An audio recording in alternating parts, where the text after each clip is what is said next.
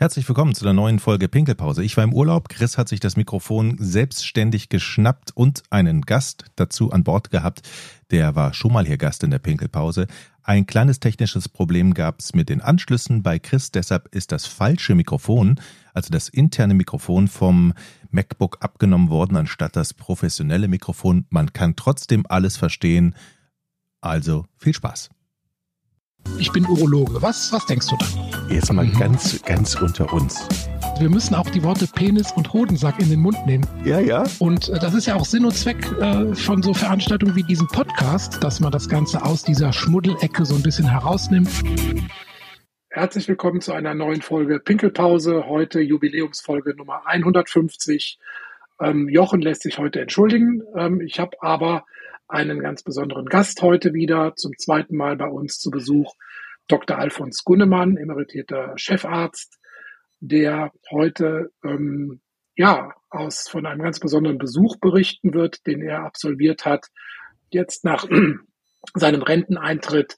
Und ich habe Dr. Gunnemann vor gut einem Jahr kennengelernt. Ähm, seitdem sind wir uns ein paar Mal über den Weg gelaufen, vier oder fünf Mal. Und ich habe gemerkt, dass auch ein Mensch, der die Urologie nicht als Beruf, sondern als Berufung sieht und auch jetzt nach Renteneintritt ganz viele Aktivitäten in dem Bereich noch macht. Und deshalb freue ich mich heute, Alfons, dich hier in der Pinkelpause begrüßen zu dürfen. Hallo. Ja, Christoph, vielen, vielen Dank. Erstmal herzlichen Glückwunsch zur 150. Folge von Pinkelpause. Sensationell, muss man sagen. Eigentlich schade, dass das Format nicht noch bekannter ist bundesweit. Ist es wahrscheinlich schon. Wir arbeiten da weiter dran. Ähm, das ist einfach toll und gibt vielen Menschen Gelegenheiten, Fragen zu stellen, die sie sonst nie stellen würden oder in der Praxis keine Zeit da ist und euer Einleitungsmotto, wir nehmen die Worte Hoden, Sack und Penis in den Mund, sagt schon vieles, weil die Urologie doch viele Themen berührt, die Menschen peinlich sind. Und das kann man bei euch fantastisch äh, abhören und auch immer wieder googeln und gucken, was für Themen da waren. Zu meiner Person, also Urologie ist ein Fach, was natürlich sehr äh, befriedigend ist. Man hat die meisten, nachgewiesenermaßen die meisten Erfolgserlebnisse in diesem Fach. Man kann Probleme wegoperieren oder schnell heilen. Man sieht auch sofort Erfolgserlebnisse und das euphorisiert so ein bisschen dabei. Und es, für mich war es immer so, dass das ein äh, Beruf ist, äh, der, der Hobby geworden ist und umgekehrt, wenn man so schön hat, wenn man sein Hobby zum Beruf machen kann, besser kann es dann nicht sein. Auf der anderen Seite dann pensioniert zu sein nach 40 Jahren ist ein kalter Entzug. Das ist auch nicht jedermanns Sache, ist auch ungesund. Deswegen mache ich noch ein bisschen Sprechstunden nebenher und, äh, und Online-Foren. Das ist ganz sehr, sehr nett. Habe ich äh, dank deines Tipps auch kennengelernt. Aber eine ganz andere äh, Möglichkeit, sich noch zu betätigen, ist einem tollen Verein, und zwar Ärzte für Afrika. Ich habe das gesehen, wir haben ältere Kollegen, zum Beispiel der Professor Reinhold Horsch aus Offenburg, der ist schon 22 Mal in Afrika gewesen, jetzt 77 Jahre und auch andere Kollegen wie Wolfgang Kramer aus Bad Soden. Äh, und äh, das ist schon sehr verdient und da kann man ganz viel machen. Die brauchen halt auch Menschen mit Erfahrung dort unten. Also das ist im Prinzip eine Art Senior Expert Service, den du da anbietest oder wo du mitgemacht hast. Das ist ein Verein Ärzte für Afrika, Kannst du zu dem Verein uns kurz was sagen? Also wie, ähm, seit wann gibt es den und äh, wie viele Mitglieder hat der? Was, was sind die Ziele so? Ja, da sind Gott sei Dank nicht nur äh, Seniors, also nicht nur Rentner, sondern viele aktive und auch junge Kollegen dabei. Den Verein gibt es seit 2007. Der ist da gegründet worden, weil da gab es für ganz Ghana nur fünf Urologen. Drei davon sind beim gleichen Verkehrsunfall zu Tode gekommen. Das war dramatisch. Da haben sich die vorhin erwähnten Kollegen und auch ein Herr Rübsam, das ist ein Unternehmer aus Fulda, der ist kinderlos. Ähm, der hat sich da sehr engagiert, der hat schon Kliniken aufgebaut. Mit seinem Namen, hat da viel Geld gespendet. Und vor allem der äh, Orden der äh, Dominikanerinnen aus Speyer hat sich da sehr engagiert. Die haben viele Missionskrankenhäuser gehabt in der Peripherie in Ghana und haben dort äh, namentlich Schwester Ekdita ich war selbst Gynäkologin, haben sich da eingebracht und auch waren dann von, wie man so schön sagt, von dem Afrika-Virus infiziert. Man kann da was machen. Der Verein selbst hat mittlerweile 350 Mitglieder. Urologinnen und Urologen. Davon sind circa 100 aktiv. Auch, es gibt auch Techniker und auch Pflege, die darunter fahren. Das ist also eine große Gemeinschaft und äh, das wird halt äh, finanziert durch Spenden und das ist alles ehrenamtliche Tätigkeiten. Als Arzt, der darunter fliegt, bezahlt man auch seinen Flug selbst, oder zumindest den Großteil und äh, macht das einfach aus humanitärer Hilfe. Viele werden auch motiviert, dort äh, neue Dinge kennenzulernen, andere Krankheitsbilder und sind völlig fasziniert davon. Hm, kann ich sehr gut verstehen. Ähm, wieso Ghana? Also Gra Afrika ist groß, ähm, das äh, könnte man jetzt sagen, okay, äh, warum nicht andere Länder, mehrere Länder, wieso Ghana und genau, kannst du vielleicht zu dem Hintergrund. Das, das hat sich gegründet über diesen Herrn äh, Rübsam, die Kontakte und über den, den Kollegen Horsch und die Schwester Egdita. Es gibt, und wir haben mittlerweile eine Arbeitsgemeinschaft in der Deutschen Gesellschaft für Urologie gegründet mit einem Kollegen aus äh, äh, Mönchengladbach, Professor Giesing. Wir koordinieren das innerhalb der Deutschen Gesellschaft für Urologie. Wie du schon sagst, es gibt eine ganze Menge anderer Länder, äh, wo das funktioniert funktioniert. Das ist in Tansania so, das ist in Eritrea, in Sudan. Und wir versuchen das jetzt von der Deutschen Gesellschaft äh, für Urologie, das zusammenzufassen und da zu machen. Ghana hatte jetzt den persönlichen Kontakt und wir versuchen uns, und das ist Ziel des Vereins, uns selbst abzuschaffen, sprich die Leute vor Ort nachhaltig auszubilden. Und weil wir das in zwei von sieben Krankenhäusern schon auf der, auf der guten Endspur sind, fangen wir jetzt auch an, in Togo das zu machen.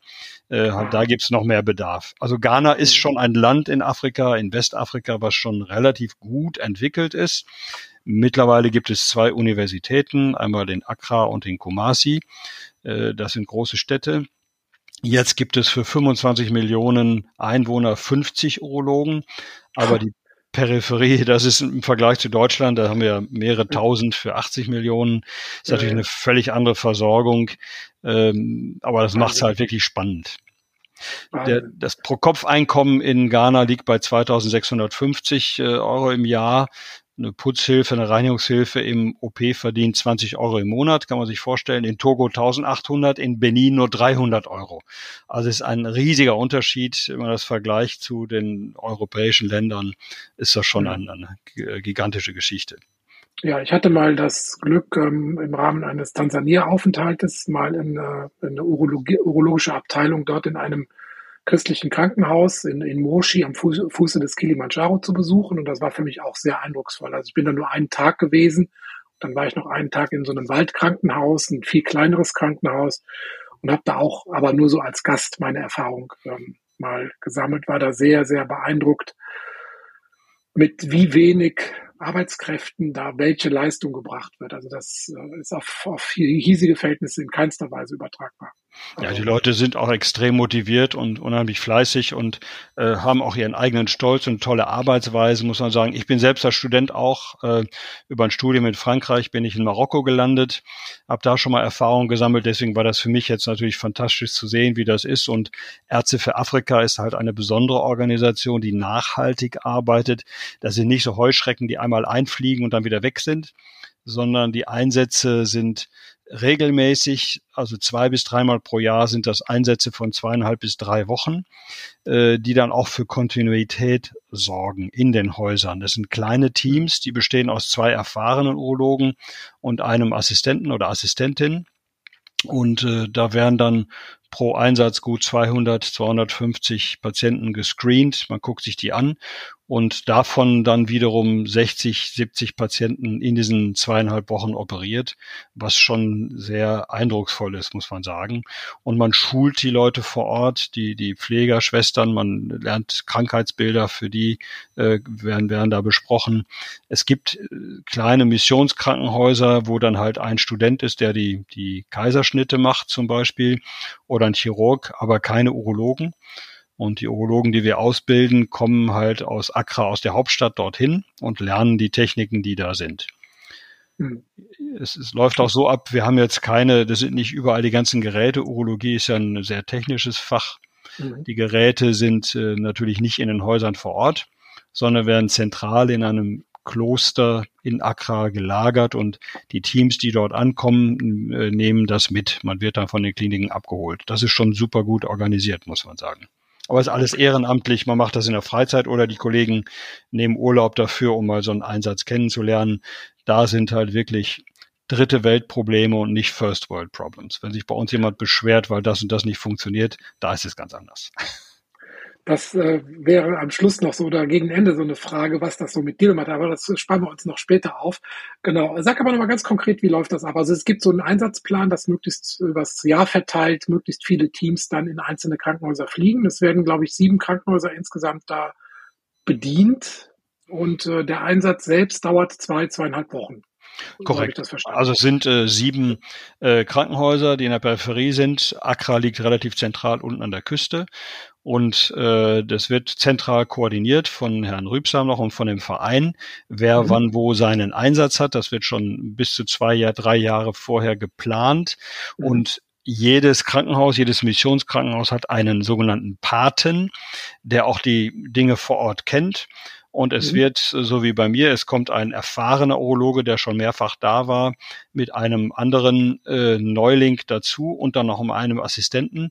Und man, äh, gut, man fliegt dort runter, übernachtet in einem Hotel und am nächsten Morgen holt dann der Fahrer des Missionskrankenhauses einen ab. Die Geräte werden aus dem Kloster, die zentral gelagert sind, in Bundeswehrkisten, werden dort gesichtet, sortiert und dann mitgenommen und dann vor Ort ausgepackt. Äh, man fährt da ein paar Stunden mit so einem Jeep, ganz abenteuerlich, kann seine Sachen da drauf packen und ist dann schon mal ganz fasziniert von der Gegend, auch von den Straßenzuständen mit riesigen Schlaglöchern. Man kann da nicht schnell fahren. Also äh, das ist auch gut, wenn jemand gefahren wird. Wir haben es auch erlebt, dass äh, der Fahrer vorher mal betet, damit alle gut ankommen. ist alles man sehr muss christlich. auch an den Straßensperren ab und zu mal ein paar Scheinchen aus dem Fenster halten. So ist ja, da. Tansania, ja. Ja, das kann passieren, aber. Ja. Ja, das ist in, in Ghana schon sehr gut kontrolliert. Ist ja eine Republik offiziell, aber das, das funktioniert dann auch sehr schön. Gut, man, man hat dann die Instrumente da, man äh, wird dann sehr freundlich begrüßt in den Krankenhäusern. Die Ärzte sind in sogenannten Guesthouse mit der eigenen Köchin untergebracht, damit man nicht in der Gemeinschaftsverpflegung teilnimmt und gleich Durchfall erleidet und fünf Tage nicht einsatzbereit ist. Äh, dann werden die Instrumente äh, da äh, angeguckt und gleich sterilisiert, aber auf afrikanische Art. Das kann man nicht so erwarten, die Standards, die bei uns sind. Ja, dann guckt man sich dann an dem Tag schon die ersten 50 Patienten an und sagt, den und den operieren wir. Äh, die Patienten werden aber vorher über Handy, jeder hat ein Handy oder über Radio, zum Beispiel bei uns Radio Volta rund um den großen Volta-Stausee, werden informiert, kommen zum Teil von 500 Kilometern entfernt und haben auch offensichtlich sehr großes Vertrauen in die Tätigkeit der, der weißen Ärzte äh, zusätzlich mit den Kollegen vor Ort und äh, die warten extrem geduldig, was so passiert. Und äh, wir stellen da genaue Diagnosen, haben Ultraschallgeräte dabei, haben alle Techniken vor Ort, haben flexible Instrumente da. Äh, und dann wir reisen in der Regel äh, freitags an, samstags wird gecheckt, sonntags werden Patienten angeschaut und montags ist der OP-Plan dann schon voll. Und, und woher wissen die Leute, also gibt es eine Art Terminplan? Ich denke, man wird sich jetzt nicht online in den Terminplan da eintragen können, sondern das äh, wird im Radio verkündet. Der, der deutschen Ärzte machen Sprechstunde im Radio dann, dann. Wer, wer, kommt, der kommt. Oder muss man sich dann anmelden? Und nee, der, wer kommt, der kommt. Die warten geduldig. Da stehen Schlangen bis zu 100 Leute. Die werden über Radio, wie du sagst, über die Kirchen. In der Morgenpredigt wird das gemacht. Und übers Handy und über das, den Mund, äh, über die Mund-zu-Mund-Propaganda werden die Leute da einbestellt, zum Teil auch von den Teams, die vorher da waren, die sagen, da kommt dann noch ein Team in drei Monaten und da meldet euch schon mal an. Da kann entweder ein Zweiteingriff gemacht werden oder ein Spezialeingriff, wenn es um die Harnröhre geht oder irgendwelche Missbildungen. Äh, das wird dann schon vorsortiert und es werden auch die entsprechenden Gewebeproben, die entnommen worden sind von den Teams, besprochen. Das macht dann die Uniklinik in Hamburg, macht das umsonst, der Professor Sauter, die Pathologie, äh, die untersuchen Gewebe, was, was wichtig ist zu untersuchen, ob Karzinome da sind. Das heißt, da das kommt ein Pathologe mit oder will man Nee, das wird, dahin? wir nehmen die Sachen im, die, die Gewebestücke nehmen wir im Koffer mit Mhm. nach Hause und, und schicken die äh, dann äh, zu dem zum Universitätsklinikum Eppendorf und die machen das kostenfrei für den Verein, schicken das dann zur Zentrale zu dem Kollegen Horscher zum Vorstand und dann verteilen wir es über E-Mail und ziehen die Konsequenzen beim nächsten Einsatz. Auch das ist dann Kontinuität. Die haben da, wenn, Karz, wenn Karzinom da ist, bei den älteren Herren, ist oft hochaggressiv, aber mhm. äh, da gibt's halt auch nur eine chirurgische Therapie, die auch oft abgelehnt ist. Lieber Lebensqualität als irgendwelche Therapien, ist so das Motto ja, bei denen. Ja. Und ähm, Sprache? In Ghana gibt es 49 verschiedene Sprachen mit Dialekten. Die du alle kannst, wie ich dich kenne. Unbedingt, alle. es ist sehr schwierig, verstehen selbst die Ghanaer zum Teil nicht. Äh, ja. Die Europäer haben ja da in der Koloniezeit, haben die einfach Grenzen gezogen, willkürlich. Der quer durch irgendwelche Volksstämme. Ich war jetzt in Djoche, das ist drei Kilometer von Togo entfernt. Da gibt's die Ewe und auch die werden nicht unbedingt verstanden. Äh, grundsätzlich in Ghana wird Englisch gesprochen, in Togo mhm. Französisch, mhm. aber da sind noch viele Akzente dabei und es sind immer zwei, drei Pfleger, die dann auch die Sprache verstehen, übersetzen können. Und der Verein hat sehr schöne Schautafeln entwickelt, wo man sieht Prostata, Blase, Niere. Man kann das erklären, aber äh, das geht auch mit Hand und Fuß. Und man sieht gleich im Ultraschall, kann man den erklären, wo die Probleme sind.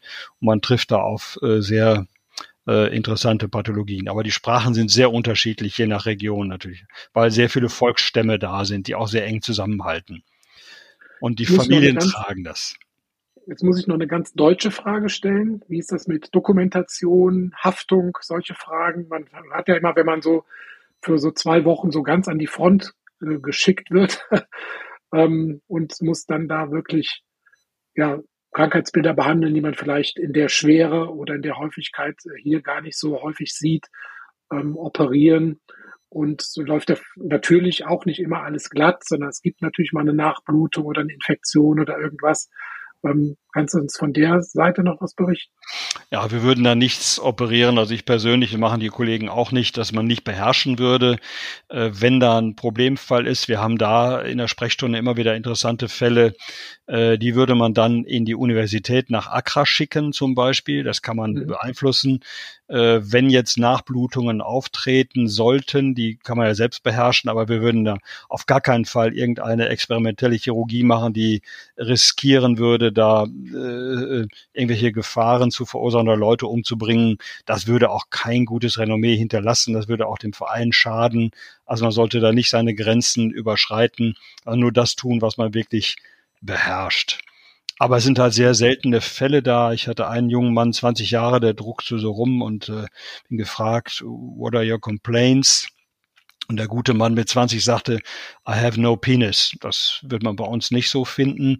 Äh, der hatte natürlich einen Penis, aber der war hochgeklappt. Er hatte eine seltene Missbildung, eine Blasenextrophie, die aber noch niemand vorher beachtet hatte. Der lief mhm. mit Windeln rum oder man sieht halt Intersex, die auch schon über 20 sind oder irgendwelche mhm. anderen Missbildungen oder Bilharziose. Diese Krankheitsbilder sind da schon äh, recht häufig. Und das ist für einen selbst sehr spannend, das zu sehen. Und wenn da was Exotisches ist, kann man die auch sammeln und macht dann hinterher Einsätze, wo jemand kommt, der das beherrscht. Man kann die auch über den Verein ausfliegen in Extremfällen nach Deutschland. Und wir bringen auch Geld mit darunter, damit die, damit das funktioniert. Aber wie gesagt, die werden gesammelt und wir sind keine Hasardeure und äh, die Menschen dort sind auch sehr stolz und man sollte da nicht irgendwie äh, Dinge tun, die, die einem nicht liegen oder die man nicht beherrscht, um Gottes Willen. Das mhm. bringt den ganzen Verein in Verruf. Bleiben wir mal bei den Krankheitsbildern vergleich das mal, du warst ja nun langjähriger Chefarzt ähm, mit dem Patientengut, was dir in Deutschland so begegnet ist und äh, was man dort so sieht. Was sind so die gravierendsten Unterschiede? Welche Krankheitsbilder hast du da häufig gesehen, die du in Deutschland vielleicht gar nicht oder sehr selten gesehen hast? Was man ganz selten bei uns sieht in Deutschland ist die Bilharziose, die Erkrankung mit, mit Würmern, die die Gefäße verstopfen, die Blasenkrebs machen, äh, Missbildungen, äh, die, die 10, 15 Jahre nicht behandelt worden sind. Das sieht man da, das finde ich sehr spannend. Äh, natürlich haben alle Leute Malaria. Man muss selbst ja auch einen Schutz einnehmen. Das heißt, sie haben relativ, eine, eine relative Blutarmut.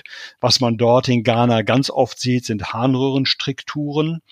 Also. Verengungen der Harnröhre. Die Leute können nicht mehr Wasser lassen, haben seit acht Jahren zum Beispiel einen Katheter, schon einen Schlauch oben in der Bauchdecke, weil sie nie versorgt worden sind. Mhm. Es kommen dort Leute in die Sprechstunde, man wundert sich in den Rollstuhl gefahren, man fragt, warum sitzen sie im Rollstuhl? Da ist halt vor drei Jahren ein Motorradunfall gewesen und das Bein, die, die Fraktur, der Knochenbruch ist einfach nicht versorgt worden. Würde man bei uns so nicht sehen. Äh, was da ganz erstaunlich ist, sind sehr, sehr große Prostata-Adenome, also mhm. große mhm. Drüsen, so alle so 400 Gramm und mehr. Wow. Man wundert sich, äh, das ist so die, die Hauptlast. Ich habe da als erstes, weil ich ein Hobby habe, die Urogynäkologie. Ich habe da auch äh, Blasensenkungen bei Frauen operiert. Blasenfisteln gibt's da noch, aber die Geburtshilfe funktioniert sehr gut. Das ist in anderen Ländern, wie zum Beispiel im Sudan oder Äthiopien, Eritrea noch viel ausgeprägter, weil es da praktisch keine Geburtshilfe gibt und äh, die Kinder im Geburtskanal stecken bleiben und die Blase bei den Frauen zerstört. Also das, das sind schon Krankheitsbilder, die man in der First World, die man bei uns nicht zu sehen bekommt. Von ja, deshalb frage ich, weil zum Beispiel eine Harnröhrenfistel bei der Frau habe ich in meinem Leben, war ich bei zwei Operationen dabei vielleicht. Und da müssen ja dann schon ausgewiesene Experten hin, die das auch hier ähm, in, in, Deutschland äh, gut können. Und das sind ja hier sehr seltene Krankheitsbilder. Ähm, oder ist es dann auch vielleicht so, dass man dann von den Kollegen vor Ort wiederum was lernt, weil die natürlich auch solche Krankheitsbilder häufiger versorgen, als wir das vielleicht hier tun? Äh, in Ghana jetzt speziell nicht, weil da in den Häusern, wo wir arbeiten, praktisch keiner ist, der das kann. Mhm. Aber es gibt, äh, also in Deutschland, in den großen Kliniken sieht man zwei bis drei Harnröhrenfisteln pro Jahr. Ja. Ob das bei mir war oder in irgendwelchen anderen größeren Häusern. Ja. Äh, die sind aber meist iatrogen, das heißt durch ärztliche Behandlung entstanden, mhm. meist durch Bestrahlung. Diese Geburtsfisteln gibt es zum Beispiel in Äthiopien ganz viel. Das war die äh, ähm, Dr. Hamlin oder äh, John Browning macht sowas auch in den im, äh, in äh, Ostafrika. Das kommt da häufig vor, oder bei uns aus der Gegend gibt es auch noch Leute, die Harnableitungen dann machen. Aber in Ghana relativ selten gewesen. Aber das kann man da auch sehen und lernen. Auch solche Patienten werden gepoolt und dann von einem, der es wirklich gut beherrscht, dann später operiert. Die kann man ja, wie gesagt, dann auch wieder einbestellen, was der Vorteil dieser Einsatzmethode ist. Mhm. Wo siehst du die größten Defizite in der medizinischen Versorgung? Also was hast du gedacht, wo du innerlich die Hände über den Kopf zusammengeschlagen hast und hast gesagt, okay, das kann man auf keinen Fall so machen? Oder umgekehrt, was hat dich positiv überrascht? Wo man sagt, oh, geht vielleicht auch so. Da machen wir in Deutschland vielleicht auch einfach zu viel des Guten und äh, schießen übers Ziel hinaus mit unseren Hygienemaßnahmen, Sicherheitsmaßnahmen oder was auch immer. Ähm, kannst du mal so die beiden Extreme, die du da so erfahren hast.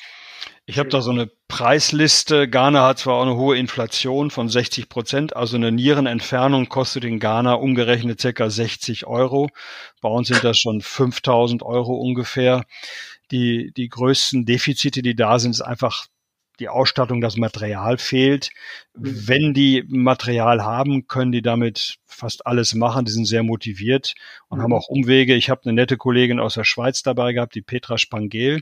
Die hat auch eine eigene Methode entwickelt. Wenn wir bei uns äh, Prostata, gutartige Prostatavergrößerungen operieren, kann das ja auch schon mal bluten, aber sie hat sich umgestellt mit einer Technik, die sie eigentlich veröffentlichen sollte, wo dann auch ein ganz kleiner Katheter und wenig Spülungen, also Spüllösungen sind ja auch nicht so gut verfügbar dort. Mhm. mhm. Äh, die hat die Methode einfach so auf afrikanische Verhältnisse angepasst dass es praktisch nicht blutet. Wir haben da nicht eine Revision gehabt bei ihr äh, und das ohne Spülung bei uns fast nicht denkbar.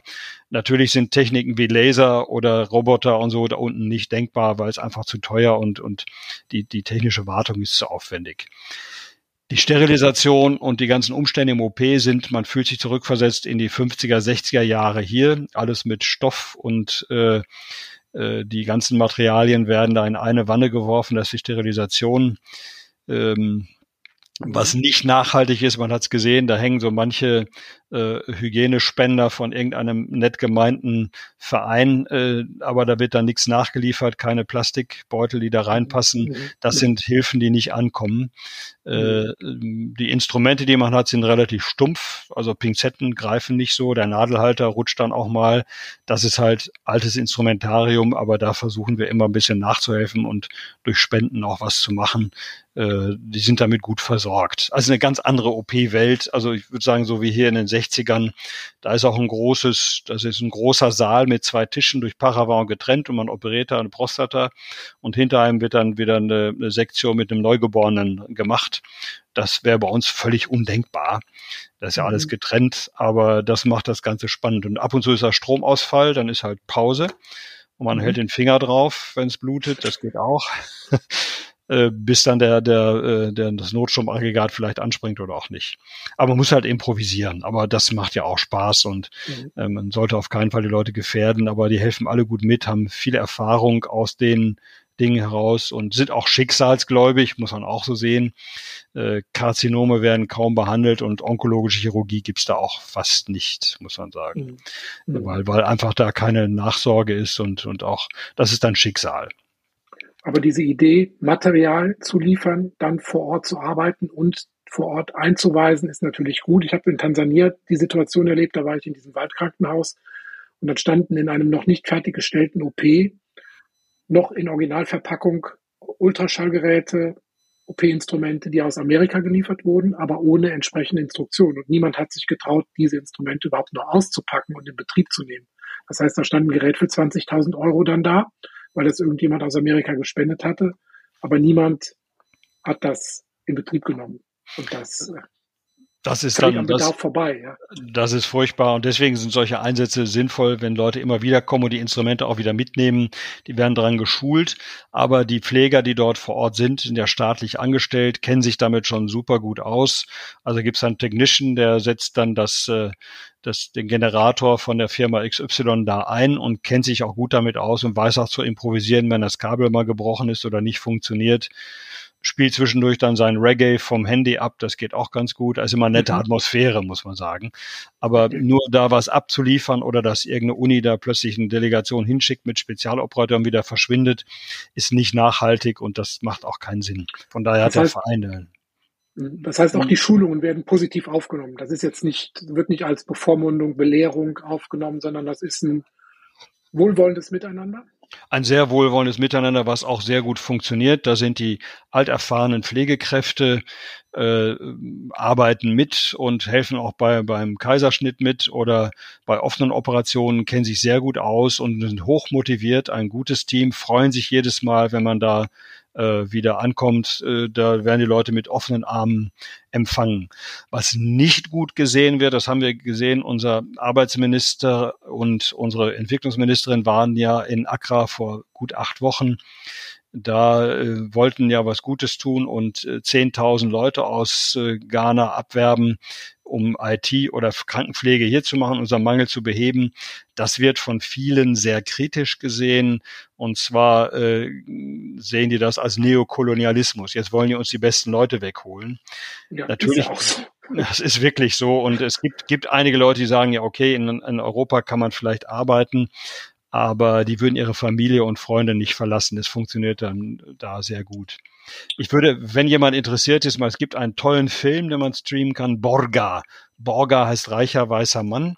Mhm. Äh, da ist so eine typische Auswanderungsszene, wo ein ähm, äh, ein Ghana als, als, als äh, Flüchtling nach Europa kommt und durch Drogenhandel reich wird, aber dadurch seine ganze Familie da zerstört. Sehr interessant, wie man das so sieht. Und man muss sehr viel Respekt haben vor den Menschen dort. Wie die das alles machen, ist das schon. Und wie die auch Familie leben. Die Familie ersetzt sämtliche Versicherungen, die es bei uns gibt. Das funktioniert auch sehr gut. Die Gemeinschaft funktioniert sehr gut. Also das ist eine tolle Erfahrung. Mhm. Jetzt gegen Ende des Podcasts, was hat das mit dir persönlich gemacht, diese Erfahrung? Ja, man muss, äh, man wird erst gewarnt, um Gottes Willen kannst du ja nicht machen, da gibt's viel HIV und steckst dich an und Wanzen und Tropenkrankheiten. Das ist aber alles nicht so HIV, also AIDS ist da 1,8 Prozent, sind sehr religiös, die Leute. Äh, was das mit mir persönlich macht, man kommt aus der Komfortzone raus, aus der eigenen Blase und fängt nochmal ganz von vorne an. Das ist eine wirkliche Herausforderung und das erdet einen komplett, muss man sagen. Wenn man sieht, wie, wie froh und glücklich viele Leute sind, äh, in, in, mit wenig Mitteln, dass die Äußerlichkeiten, das ist in der Urologie so sowieso so. Wenn jemand die Hose runterlässt, sind die alle gleich. Ja. Mhm. Und in, in Afrika ist es dann noch wieder anders. Sie sind so, so arm in unserem Auge, die auch sind, aber den ganzen Ballast, den wir in der Zivilisation mit uns rumschleppen, braucht man da gar nicht. Sind einfach glückliche, nette Menschen, äh, die sehr stolz, sehr athletisch sind. Es gibt da fast keine adipösen Menschen, sehr gesund ernährt. Die müssen halt auch mal laufen zur nächsten Wasserstelle mhm. äh, und sind immer unterwegs, ernähren sich recht gesund, pflanzlich, muss man sagen, weil Fleisch viel zu teuer ist. Äh, diese Zivilisationskrankheiten sieht man da weniger, zwar einen hohen Blutdruck, aber mit mir persönlich ist das nochmal eine sehr gute Herausforderung, die einen wirklich sehr wieder zum Wesentlichen im Leben bringt, muss man sagen. Und das macht Spaß und da wird man infiziert. Und ähm, Du bist das nicht das letzte Mal da gewesen, höre ich da zwischen den Zeilen raus. Nein, ich bin im Juni wieder da. Ich werde mich auch weiter für den Verein engagieren. Ich versuche, dass man äh, technische Geräte hier günstig durch Großeinkauf kriegt oder über Indien was besorgen. Das sind Möglichkeiten, die da so sind. Äh, ich werde sicherlich noch öfter darunter fahren. Kompliment an die älteren Kollegen, die jetzt fast 80 sind. Wir waren schon 20 Mal da unten, wie schon eingangs gesagt. Das zeigt, dass es immer wieder relativiert. Wenn man sieht, mit welchen Problemen sich hier Menschen rumschlagen, äh, ist das da völlig anders. Da sind, das sind Basics und das macht richtig Spaß und es gibt sehr viel Freude und Befriedigung, die man früher im Beruf halt auch schon hatte. Melde dich gerne bei mir, wenn du einen jetzt vom operativen Geschäft, aber schon mit einigem Abstand versehenen Urologen mal brauchst vor Ort, stehe ich gern zur Verfügung. Lade dich herzlich ein. Dankeschön. Wir machen Sprechstunde. Jetzt müssen wir am Schluss noch ein bisschen Werbung machen. Wie finanziert sich der Verein? Wie können die Leute dem Verein, die jetzt zuhören, was Gutes tun oder was hilft am meisten? Die Mitgliedsbeiträge sind nur 50 Euro pro Jahr. Äh, es werden viele Spenden äh, gesammelt. Dieser Herr Rübsam, der sich da sehr engagiert hat. Äh, auch wir machen Vorträge in Gesellschaftsclubs und versuchen, wir verzichten auf irgendwelche Erstattungen. Ähm, der Verein hat so ein Budget von circa 120.000 Euro ungefähr durch zum Teil Mitgliederbeiträge, aber durch viele Spenden aus der Industrie, aus Pharmafirmen, von gut meinenden Menschen gebracht wird von Vorträgen, die wir machen. Äh, so finanziert sich das. Das ist eine ganz gute Geschichte. Ein eingetragener Verein, die stellen auch Spendenquittungen aus. Also das ist auch Hilfe, die wirklich vor Ort ankommt mit eigenen Händen, ohne dass jemand daran verdient. Die Krankenhäuser sind damit gut genutzt. Das sind Missionskrankenhäuser. Die Orden haben da sehr viel Positives getan, muss man sagen. Und die Strukturen stimmen einfach und wir versuchen uns, wie gesagt, selbst abzuschaffen. Das wird auch in drei, vier, fünf Jahren in zwei Häusern der Fall sein und dann wird das weitergehen. Und die Deutsche Gesellschaft für Urologie fasst das Ganze zusammen in der Arbeitsgemeinschaft Urologie hilft, damit man da vielleicht auch Kongressüberschüsse oder ähnliches sehr sinnvoll verwenden kann. Okay, also hiermit Spendenaufruf getätigt. Äh, der Link zur Seite kommt in die Show Notes. Alfons, ich danke dir für diese sehr informativen Auskünfte aus deinen Erfahrungen in Ghana und wünsche dir alles Gute, bleib gesund und wir sehen uns bestimmt sehr, sehr, sehr bald wieder. Danke dir für deinen Besuch. Christoph, vielen Dank und ich würde mich freuen, wenn wir mal gemeinsam Einsatz machen könnten. Das äh, hoffe ich auch. Danke dir. Ciao. Alles Gute, tschüss. Ich bin Urologe. Was, was denkst du da? Jetzt mal mhm. ganz, ganz unter uns. Wir müssen auch die Worte Penis und Hodensack in den Mund nehmen. Ja, ja. Und äh, das ist ja auch Sinn und Zweck äh, von so Veranstaltungen wie diesem Podcast, dass man das Ganze aus dieser Schmuddelecke so ein bisschen herausnimmt.